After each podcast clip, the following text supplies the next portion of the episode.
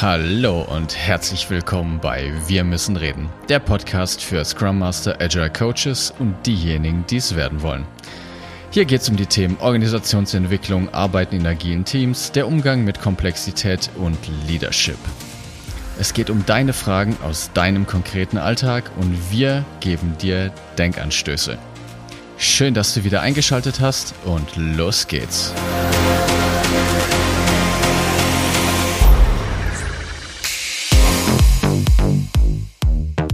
Ja, einen wunderschönen guten Freitag heute wieder zu einer neuen Folge von Deine Fragen, wir antworten. Martin, schön, dass du auch wieder hier mit dabei bist und wir haben natürlich wieder eine neue Frage aus der Community dabei. Hallo David, ja, freue mich auch. Bin mal gespannt, die Frage zu hören. Ja, heute die, also die übergeordnete Frage heißt, wie schneide ich einen Elefanten? Und die konkretere Frage dahinter soll dann wahrscheinlich lauten, das universelle Problem der Tickets und Stories wie wir als Team effektiv und anständig Tickets und Stories und Epics und was es da nicht so alles gibt, schneiden können. Ganz genau. Und wenn wir jetzt von, von, von Epics und Stories reden, ja, das ist äh, in jedem Unternehmen ist das einfach eine gelernte Sprache. Ne? Also es gibt, es gibt ein Unternehmen, da ist ein Epic sowas, was man in einem Quartal fertig kriegt und im anderen Unternehmen ist das ein Ding, was man in vier Wochen fertig macht. Also das schwankt ganz stark, je nach Unternehmenssprache, die sich da so eingeübt hat. Ja. Aber Epics, Tickets oder drüberliegendes Teams oder wie auch immer man das dann nennt, es ähm, nehmt es einfach als, als Überschriftenstruktur und, und Struktur und Gliederung sozusagen, ja. Wie auch immer, welche Größe das bei euch hat. Weil die Idee, die dann quasi zu schneiden und in Häppchen zu machen, die bearbeitbar sind, ist in jedem Fall dasselbe. Egal wie welche Ursprungsgröße das hat. Ja. Ja, und der wichtige Punkt jetzt hier ist eben, dass es in jedem Kontext, tatsächlich in jedem Projekt mit jedem Kunden, finde ich, erstmal die wichtigste Aufgabe ist, eine einheitliche Sprache in Anführungsstrichen überhaupt zu etablieren und mal klarzustellen, was sind denn Epics, was sind Stories, was sind Tasks, was sind Subtasks oder wie auch immer der Sprachgebrauch halt da dann gerade ist, um da schon mal vorab die größten Missverständnisse überhaupt aus dem Weg zu räumen. Ja, genau. Also wenn er wo reinkommt, jetzt frischer Scrum Master, dann, dann macht er mal ein bisschen Sprachforschung und schaut, wie das Unternehmen, was denn das ist, ja. Und äh, manche Teams haben selbst für Tickets unterschiedliche ähm, Gedanken, was jetzt ein Ticket ist und wie groß das ist. Also da ist bestimmt eine gute Idee, das mal ein bisschen anzugleichen und mal das zu definieren, welche Größe. Ja. Und ähm, keine feste Größe in Stunden, ne? aber äh, ist es ein Elefant, ist es eine Katze oder eine Maus oder wenn ihr Früchte wollt, Melone, Apfel, Traube, Kirsche oder so, ja. Das heißt also, bleibt da relativ, ja, weil es, es natürlich gibt keine feste Größe, die, die da existieren kann. Ja, dann, wie gehen wir da, ähm, sag ich mal, äh, vor bei sowas? Ähm, äh, grundsätzlich gibt es eigentlich schon was zu sagen. Ne? Also grundsätzlich ist eine gute Idee, quasi vertikal zu schneiden. Ja? Was meint das? Das meint, aber kommt aus der IT. In der IT gibt es diese ganzen Layer sozusagen, die aufeinander aufbauen, also Datenbank und drauf sitzt ein Frontend und darauf sitzt noch was. Es gibt also ein Schichtenmodell und ähm, dieses ähm, horizontale Denken sozusagen ist, ist eine gute Idee, um Effizienz zu haben. Also es gibt dann Datenbank-Experten, es gibt Frontend-Experten, aber wenn ich Value generieren möchte, am Ende von einem Sprint ist es eine blöde Idee, so zu schneiden. Ja, und dann habe ich eine Datenbank fertig. Ja, aber kein Frontend, die das irgendwie abfragt. Ne? Also könnte man als grundsätzliche Idee machen, äh, zu sagen, man schneidet vertikal. Ja? Also von oben nach unten durch die Frontend, Backend etc. durch. Ja. Ja. Ein schönes Bild, was ich da ganz gerne nutze, ist, also was du vielleicht schon kennst als lieber Zuhörer und Zuhörerin, ist dieses Bild mit dem Kuchen. Da gibt es ja auch diese verschiedenen Layer und dass man dann quasi Kuchenstück schneidet. Was mir an dem Bild nicht so ganz gefällt, ist, dass natürlich trotzdem jeder Layer von diesem Kuchen trotzdem irgendwie einen guten Geschmack haben kann und das eventuell auch schon ausreicht. Ein schöneres Bild finde ich tatsächlich noch der Vergleich zwischen einem Apfel und einem Rubik's Cube. Mhm, mh.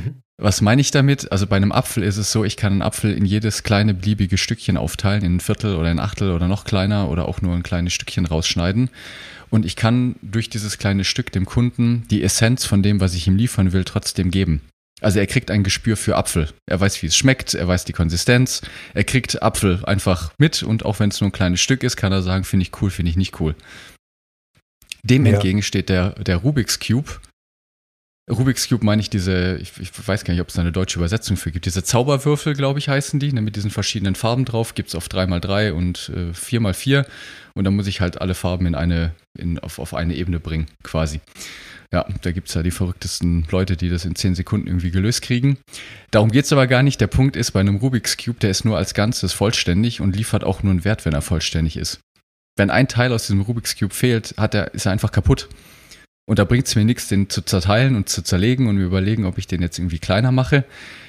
Also die Schwierigkeit nimmt auch ab. Ich kann auch nicht einfach nur ein Einmal-Eins Rubik's Cube rausliefern, weil der ist, der ist spielwitzlos. Ja, also ich. Es gibt ich sowas wie eine kleinste Einheit, ne, die man nicht mehr schneiden kann irgendwann mal. Ne? Erstens generiere ich keinen Wert mehr. Ne? Das, das finde ich, das genau. illustriert Und es gibt schön, schlichtweg ja. auch Aufgaben, die einfach nur als Ganzes vollständig geliefert werden können und dann auch nur einen Wert bringen. Und diese Unterscheidung ist am Anfang extrem wichtig zu machen. Können wir einen Apfel liefern oder haben wir hier einen Rubik's Cube vor uns? Ja. Und darüber sollte man sich vorher im Klaren sein. Ja, und, das Liefern ist definitiv das, das Entscheidende, ja, äh, vertikal schneiden und natürlich auch die, die, die Abhängigkeiten, die ich dadurch äh, mir, mir einheimse, ja. Und ähm, diese, diese Schneiderei, ne? Also, das ist natürlich jetzt, stellt euch das wie so eine Schere vor, ist ein Werkzeug, ne? Ähm, und was wir jetzt besprechen, äh, ist natürlich im weitesten Sinne, sagt euch nicht, die Schere sagt euch nicht, wie ihr es schneiden sollt. Ne? Das sind einfach Werkzeuge. Und ähm, das ist auch gut so, weil nämlich das, was da kommt, immer unterschiedlich ist. Ja, also die, die Tickets, die uns da und Epics, die uns da im Alltag betreffen, das ist, kann alles Mögliche sein. Und da kommt es halt darauf an, dass ich ein, paar, ein Reservoir an, an Werkzeugen habe, wie ich das bearbeite, Schere, Hammer, was noch immer. Ja. Ein Werkzeug ist zu sagen, ich schneide es einfach nach dem Workflow. Ja, das ist immer das Einfachste, das kennt man eigentlich. Ähm, das heißt, keine Ahnung, äh, Bestellprozess, Webseite, Ware aussuchen, Ware selektieren, äh, Bezahlvorgang, äh, Delivering. Ja. Das ist ein Workflow, nach dem kann ich das wunderbar schneiden. Ja. Und dabei auch wieder so geschnitten, dass natürlich was rauskommt. Ne? Also äh, irgendwelche Big Bang-Schnitten helfen uns da nicht weiter. Ja. ja. Was haben wir noch? Genau, es, es, es, es gibt da tatsächlich auch eine ganz coole Geschichte zu, also True Story, ich glaube, es war Disney Plus. Die oh, haben ja als sie ihre Software rausgebracht haben, hatten sie am Anfang nicht die Funktionalität, dass wenn man den Film abgebrochen hat, wieder an der gleichen Stelle weitergucken kann. Und da gab es dann einige Diskussionen halt im Netz, aber es war halt genau die Idee. Ne? Sie liefern die Essenz von, hey, pass auf, wir wollen mal Wert generieren für unsere Kunden und sie können halt Videos abspielen. Und ich brauche diese Fähigkeit, wieder an die alte Stelle zurückzukommen, nicht um die, also das ist vielleicht nochmal ein besseres Gefühl für den Nutzer, aber die Essenz von ich gucke ein Video ist halt trotzdem schon mal da. Und das ja. haben sie dann einfach nachgeliefert. Also das war quasi ein, ein, klassischer Fall von Schneiden und wir liefern jetzt erstmal aus, Kunde kann Film gucken. Punkt. Ja. Und das, ist, das öffnet so ein bisschen den Geist wie, ey, das geht doch nicht. Na, natürlich geht es. Ja, was willst du? Du willst Film schauen. Hier hast du einen Film, kannst schauen. Ja, ist unkomfortabel, wenn ich, wenn ich bestimmte Features nicht habe, ist blöd, aber du kannst einen Film schauen. Sonst kannst du gar keinen Film schauen. Ja, das ist die Konsequenz daraus. Und das ist wirklich, und äh, mit den Stakeholdern ist das natürlich oft eine harte Verhandlung, ne? weil die wollen natürlich, ja, ich hätte es gerne noch und die sind begeistert vom Produkt und ich hätte dann noch zurück und speichern und einen Dialog noch oder was, wo ich noch Kommentare machen kann. Und äh, ja, klar, alles nice, aber wir fangen klein an, immer schnell auf dem Markt sein und das ist die äh, Prämisse, die da gilt und bringt mir nichts, wenn ich, wenn ich nach zwei Jahren mit einer coolen Filmgeschichte am Markt bin, wenn der Wettbewerber schon seit zwei Jahren den Film abspielt. Ja, Halt vielleicht nur mit einem Button, aber er ist auf dem Markt. Ja, ja genau. Also Geschwindigkeit ist da schon ein Thema. Ja, und wie ihr es dann schneidet, im letzten Endlich kommt auf eure Kreativität drauf an. Ne? Also ihr könnt nach, nach Komplexität schneiden. Ne? Also sagt, okay, wir, nehmen, wir lösen eins raus, was am wenigsten komplex ist. Ja, also sowas wie diesen Button zu machen, fertig, läuft. Ja, äh, eine Benutzerverwaltung vorzuspulen, merken, wo er war, das ist alles Komplexität, die ich wegnehmen kann. Und ja. damit kann ich es quasi wie in dem Beispiel nach Komplexität schneiden. Ja. Ich kann, ja. das ist äh, ein, ein plausibler, plausibles Ding, wie ich das, wie ich das tun kann. Was haben wir noch? Nochmal kurzer, kurzer ja. Schritt nochmal für mich auf die, auf die mhm, mhm. Metaebene. Also worum es bei mir zum, beim Schneiden geht, ist, dass ich möglichst viele Optionen schaffen möchte. Also den Raum aufmachen möchte, um, hey, wie können wir das Problem denn noch angehen?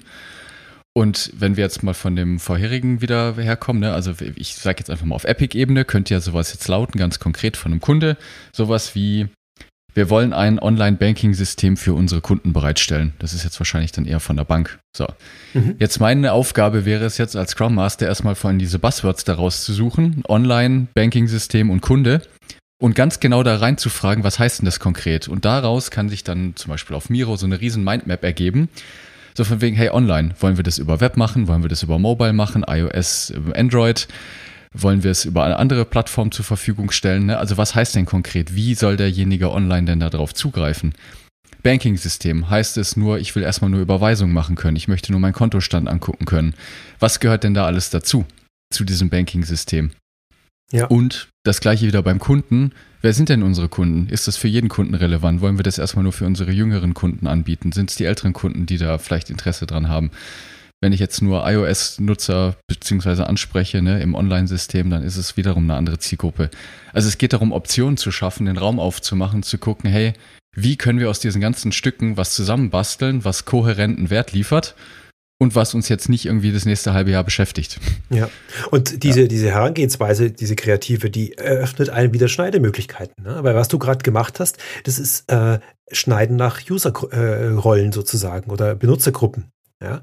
Also ja. schneide ich es nach jung und, jung und alt, schneide ich es nach ähm, äh, Kunden und Service Center Mitarbeitern, die im Callcenter sitzen, die die Applikation benutzen oder so. Also äh, die, die, all diese Möglichkeiten geben einen äh, die Möglichkeit, ähm, Schneidepunkte zu finden, wie ich was schneide. Ja. Und äh, das, es geht dann so weiter. Ja. Ich kann auch nach Performance schneiden. Ja. Ich sage, okay, ähm, ich launche die Applikation mit einer schlechteren Performance erstmal. Also es dauert länger, zum Beispiel eine Suche in 15 Sekunden, brauche ich nur einen Server. Wenn ich die in 0,5 Sekunden haben möchte, brauche ich einen load-balanceden Server weltweit verteilt. Ja? Äh, ist mehr Aufwand. Ja? Und so habe ich einfach aber schon mal eine Suche da. Die geht halt sehr langsam, weil es nur ein Server ist. Also auch so kann ich schneiden. Und ihr merkt, es ist immer situationsabhängig und wenn ihr euch Richtung Markt, Richtung Kunde orientiert, kriegt ihr die richtige Antwort, in welche Richtung ihr marschieren könnt. Ja? Also was ist der Value, den ihr liefern wollt? Ja, Wenn es der Value ist, Geschwindigkeit in der Suchabfrage, dann wäre das das Szenario. Ja? Dann brauche ich nicht nach Benutzerrollen schneiden. Das macht da keinen Sinn. Also unser Kunde, unser Wert, den wir liefern, gibt uns oft Aufschluss darüber, wie wir schneiden können. Und was unsere Werkzeug ist, ob Schere, Hammer, wie auch immer. Nur, das ist jetzt für mich gefühlt so die Idealwelt. Martin, nur wie läuft es denn dann ja. in der Realität? In der Realität. Wie sieht es denn aus in unserer Realität? Oh je. In einer Realität ähm, sieht es schwierig aus. Ne? Also da kriege ich dann teilweise vom, vom Auftrag her, den ich habe als Entwicklungsteam, schon einen Schnitt, der quasi äh, durch die Systemlandschaften äh, quasi horizontal ist. Also Beispiel, ich, hey, unsere Applikation ist zu langsam, Frontend passt, aber die Datenbank ist zu langsam, macht mal die Datenbank neu. Ha, schwupps, habe ich schon einen horizontalen Schnitt beim Auftrag ins Projekt. Ja. Und da ist natürlich in der Praxis man geneigt, muss man halt schauen, wie man das überbrückt irgendwie. Ja? Da kommt man jetzt nicht raus, weil das halt einfach der Auftrag ist. Da muss ich mir halt was überlegen. Dann schneide ich halt nach, keine Ahnung, Datenbank lese Schreibrechte. Ja? Dann bilde ich halt, die, schreibe ich die Funktion neu. Von mir aus ähm, nach äh, nur lesende Zugriffe schreibe ich neu. Ja? Ist es ein bisschen konstruiert, dieses, dieses Beispiel, ja. Aber da muss man halt kreativ sein und sich was überlegen. Ja? Wie könnte ich es denn noch schneiden, damit ich nicht mit äh, Big Bang starte, sondern einfach iterativ alle äh, Sprintzyklen einen Wert liefern kann. Ja, also das ja, ist die, die Praxis, die uns dann in der, in der Realität oft trifft. Ne? Klar. In der Realität müssen wir auch ehrlich zugeben, ist es ja dann doch meistens so, dass über den kleinen, in Anführungsstrichen agilen Teams dann ja trotzdem irgendwo der Wasserfall plätschert. Also das heißt, es, wir arbeiten dann mit Business Analysten und Requirements Engineers und vor und dann gibt es irgendwelche wie nennt sich das denn, Pre-Demand-Prozesse, die dann über sechs Wochen laufen, wo dann irgendwelche Sachen schon vorbereitet werden. Und dann werden ja die fertigen, schon bereits geschnittenen Stories, kommen ja dann einfach bei uns als Dienstleister an und dann heißt es hier, bitte entwickeln. Ja, das heißt, Oder also die, das ist, ist genau wie wir es nicht wollen. Also sobald ich Business Analyst höre ähm, und der nicht im Scrum-Team sitzt, ähm, ist es schon eigentlich ist so nicht die Agilität, die wir uns wollen, weil die haben irgendwie ganz schlau was aufgeschrieben alles und geben es dann den Entwicklern. Ja? Also die, die Sache, die du dann nur machen kannst, ist dann äh, das dann nochmal klein schneiden. Ja? Das kommt dann nochmal durch einen Häcksler. Und das zu machen, was man in, im, im Scrum eigentlich macht, da wo es, es findet ja auch Analyse und, und, und Business-Analyse sozusagen statt, aber halt in kleinen Scheibchen. immer nur für den aktuellen Sprint. Ja, also Planung und, und, und, und, und Gedanken dazu, wie, wie schneide ich denn oder wie entwerfe ich denn das, das, diese Aufgabe, die findet ja auch statt, aber nicht gesammelt vorher. Ja, und ja, da muss man dann teilweise Arbeit nochmal machen. Ja, ist nochmal zu schneiden, nochmal Rückfragen stellen. Also, das ist dann schon eine harte, eine harte Sache, diese, diese, diese Fehlkonstruktion dieses Prozesses zu überbrücken, dass wir agil Wert liefern können. Genau, also wenn wir davon ausgehen, dass wir Scrum wirklich nutzen wollen und Scrum in dem Kontext auch das geeignete Framework ist, dann würde sich eben einfach was anderes, anderes Modell anbieten und das ist ja das, worauf wir auch hier aufmerksam machen möchten. Dafür ist das Refinement da. Ich meine, es ist explizit vorgesehen, 10% der Zeit innerhalb eines Sprints auch genau für diese Tätigkeiten zu nutzen. Und vor allen Dingen, worauf ich auch immer sehr großen Wert lege, wenn man sich dann mal den Scrum Guide genauer anguckt, bei einem vierwöchigen Sprint bin ich mir ziemlich sicher, ist die, die, die, die angedachte Planungszeit, also die Planning, Planning-Aufwand bis zu acht Stunden für den kommenden Sprint. Also bei 40 acht, Stunden, ja, okay, und dann also, zweimal, ja. Mhm, mhm, ja acht, acht, acht Stunden Planungsaufwand, ne? Und ich meine, da gehe ich, da, da, da ist ja dann auch der, die Aufgabe eigentlich des Product Owners. Ne? Wie sieht es denn aus am Markt? Was wird angenommen, was wird nicht angenommen? Wie stehen denn die aktuellen Nutzerzahlen? Marktanalysen machen, Zahlen präsentieren und sich dann gemeinsam halt überlegen, was ist denn jetzt als nächsten Schritt sinnvoll? Mhm. Und dann, warum denn auch nicht in einem Planning dann mal so eine für die nächsten übergeordneten Themen, die wir machen wollen. Zum Beispiel, ich komme wieder zurück zu dem Beispiel hier mit unserem Online-Banking-System. Haben wir jetzt angefangen und wir wollen jetzt eben auf, weiß ich nicht, andere Plattformen weitergehen. Dann stellt man sich halt mal hin und macht so eine Story Map mit denen, eine User Story Map. Kann man doch machen zusammen. Diese Optionen ja. aufzeigen und sich überlegen, hey, dieses Feature wollen wir jetzt liefern. Wie können wir das denn jetzt umsetzen? Welche Häppchen davon, welche Scheiben von diesem Elefanten wollen wir denn jetzt denn wirklich ausliefern? Ja, und da kann der Business Analyst natürlich gerne dabei sein, soll er sogar. Ja, ähm, ja diese Methode, unbedingt. die du gerade ansprichst, äh, User Story Mapping, ist natürlich eine ganz hervorragende Methode, um äh, äh, nach Workflow zu schneiden, userzentriert sozusagen, value-orientiert. Ja, kann ich nur ans, ans Herz legen. Sehe ich genauso. Und äh, ja, und die, die Scheibchen, die dann rauskommen, ab ins Refinement, diese Sachen dann vorbereiten, schneiden, zu schauen, wie teile ich die auf das ist dann die eigentliche Arbeit natürlich, die durchaus auch in einem Scrum-Team während des Sprints passieren kann, in Vorbereitung für den nächsten Sprint. Ja, und wie du schon sagst, naja, 10 Prozent, der gute Daumenregel ist das auf jeden Fall. Äh, die braucht man schon als Zeit, um diesen Planungsaufwand für den nächsten Sprint sozusagen zu leisten. Und das ist genau dieser Teil, das ist das, was der Business Analyst ja normal macht. Ja, aber den schneiden wir in kleine Teile, ja, damit wir iterativ. Wert generieren können und auf Veränderungen im Markt notfalls reagieren können. So genau, der agile ja. Gedanke. Ja. So, so, so genau. So der agile Gedanke. Ja. Genau. Ja, das ist auf jeden Fall ähm, ein gutes Prinzip, ähm, da ähm, agil vorzugehen.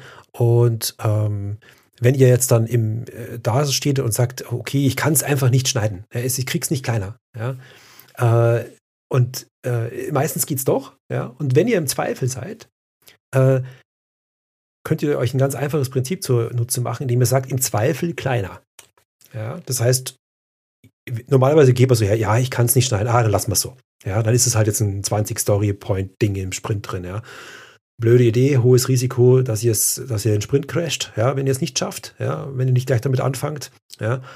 Um, ähm, und in dem Fall macht es dann lieber nicht so, dass ihr im Zweifel das lasst, sondern im Zweifel knallhart in zwei Teile hauen. Ja? Und ja, manchmal macht es nicht unbedingt Sinn, manchmal ergeben sich daraus Abhängigkeiten, irgendwelche Unwegsamkeiten, aber die Wette ist die, dass diese Unwegsamkeiten durch das kleiner Teilen geringere Probleme schaffen, als dieses Monster-Ticket in den, in den Sprint reinzunehmen. Das ist die Wette an der Stelle. Ja. Genau. Und dann auf Task-Ebene, ich meine, das ist ja auch wieder ein Teil noch des Schneidens. Ne? Also jetzt angenommen, die Epics sind jetzt schon vorbereitet gewesen und wir haben jetzt auch unsere Stories schon im Sprint gehabt. Die nächste Ebene ist ja dann wirklich das konkrete Tasks schneiden. Das ist dann Teil vom, vom Planning 2. Da setzen sich die Entwickler dann zusammen. Und da ist es auch, finde ich, eine gute Idee, sich ein bisschen Zeit zu lassen. Und da kann man das ähnlich machen wie beim Gedanken vom Planning Poker, dass sich alle hinsetzen und sich überlegen, hey, was ist denn hier für diese Story wirklich zu tun? Und das schreibt jeder für sich mal runter in einem Miro, in einem Trello, irgendwo, sonst wo. Und dann wird das alles zusammen auf den Tisch geknallt und geguckt, hey, wo sind denn hier die Übereinstimmungen oder nicht? Weil so kriege ich nämlich auch die Wissenslücken geschlossen. Ja. Weil die, das Task zu schneiden ist ja nur dafür da, um Wissensverteilung im Team hinzukriegen und um dann auch in der Lage zu sein, dass jeder im Team diese Stories wirklich umsetzen kann. Und dafür sollte natürlich jeder das gleiche Verständnis davon haben. Ja. Dafür ist es da. Und die, und diese Werkzeuge, die wir gerade äh, erzählt haben, wie wir das schneiden, nach Workflow, nach Datentyp, äh, nach Benutzerrolle, die, die gelten natürlich auf allen Ebenen des Schneidens. Ne? Also ihr schneidet sowohl Epics und, und ihr schneidet Tasks auf diesen Ebenen. Es ist dann immer die Frage, wer ist da dabei? Ja, also natürlich ist auf einer, auf einer Epic-Ebene wahrscheinlich eher der Product Owner mit vielleicht einem Business Analysten. Die holen sich vielleicht noch einen, einen Architekten dazu und bereiten das ein bisschen vor. Und dann wird es immer granularer und dann erreicht es irgendwann mal die Teamebene und auf Teamebene wird dann auch geschnitten. Ja. Also das sind verschiedene Ebenen, die ihr da sozusagen habt und äh, bedient euch da einfach dieser Werkzeuge, die wir, die wir da so ein bisschen aufgezählt haben. Ja. Ja, das ist schon, schon ganz nett. Was haben wir im Prinzip jetzt gehabt? Ne? Also Planung, diese 10% einhalten, wo ihr damit arbeitet und diese Schneidetätigkeit vornimmt und diese Planungstätigkeit macht. Ihr habt ein Prinzip an die Hand bekommen, ähm, im Zweifel kleiner. Ja? Warum, wissen wir auch, ne? weil wir vertikal schneiden wollen, value-orientiert, deshalb muss es klein sein. Und ähm, probiert euch kreativ in Schneidetechniken und erfindet von mir aus selber welche. Und wenn sie an den User ausgerichtet sind, können sie nicht falsch sein. Und da muss man ein bisschen kreativ sein. Und es kommt je nachdem drauf an, was man halt für eine Aufgabe auf dem Tisch liegen hat. Genau. Seid euch vorher bewusst, ob es eben ein Rubik's Cube oder ein Apfel ist. Wenn es ein Rubik's Cube ist, das kann ja immer mal vorkommen, dann gibt es auch wiederum die Möglichkeit, normalerweise die Sprintlängen anzupassen. Ich möchte ja in einem Sprint eine, ein wertvolles Inkrement liefern, ne? Und dann kann man auch mal sagen, hey, das ist in einer Woche oder in zwei nicht machbar dann machen wir jetzt halt mal einen Vier-Wochen-Sprint, um eben diesen Rubik's Cube vollständig auszuliefern. Ich weiß, ist natürlich dann im Kontext mit 100 anderen Teams und das muss ja immer alles synchronisiert sein, dann schwierig. Ich möchte nur darauf aufmerksam machen, wie es eigentlich gedacht ist. ja, also auch eine Sprintlänge ist eigentlich anpassbar und es muss nicht immer nur dieser Zwei-Wochen-Rhythmus sein. Ja. ja. wir sind ja agil und beweglich. Ne? Das ist ja der Vorteil. Ja, genau. Naja, ja, dann haben wir es eigentlich, oder? Ja, das war eine super Zusammenfassung und dann passt das soweit. Genau, dann stellt euch äh, wieder vor, äh, wir warten auf Fragen. Ne? Wenn ihr welche habt, dürft ihr die uns gerne schicken. Auf Social Media, auf äh, der Webseite von dem Podcast, äh, uns direkt ansprechen und dann freuen wir uns aufs nächste Mal. Genau, alle Infos sind in den Show Notes und euch einen schönen Tag. Bis dann. Bis dann, ciao. Das war der Podcast Wir müssen reden.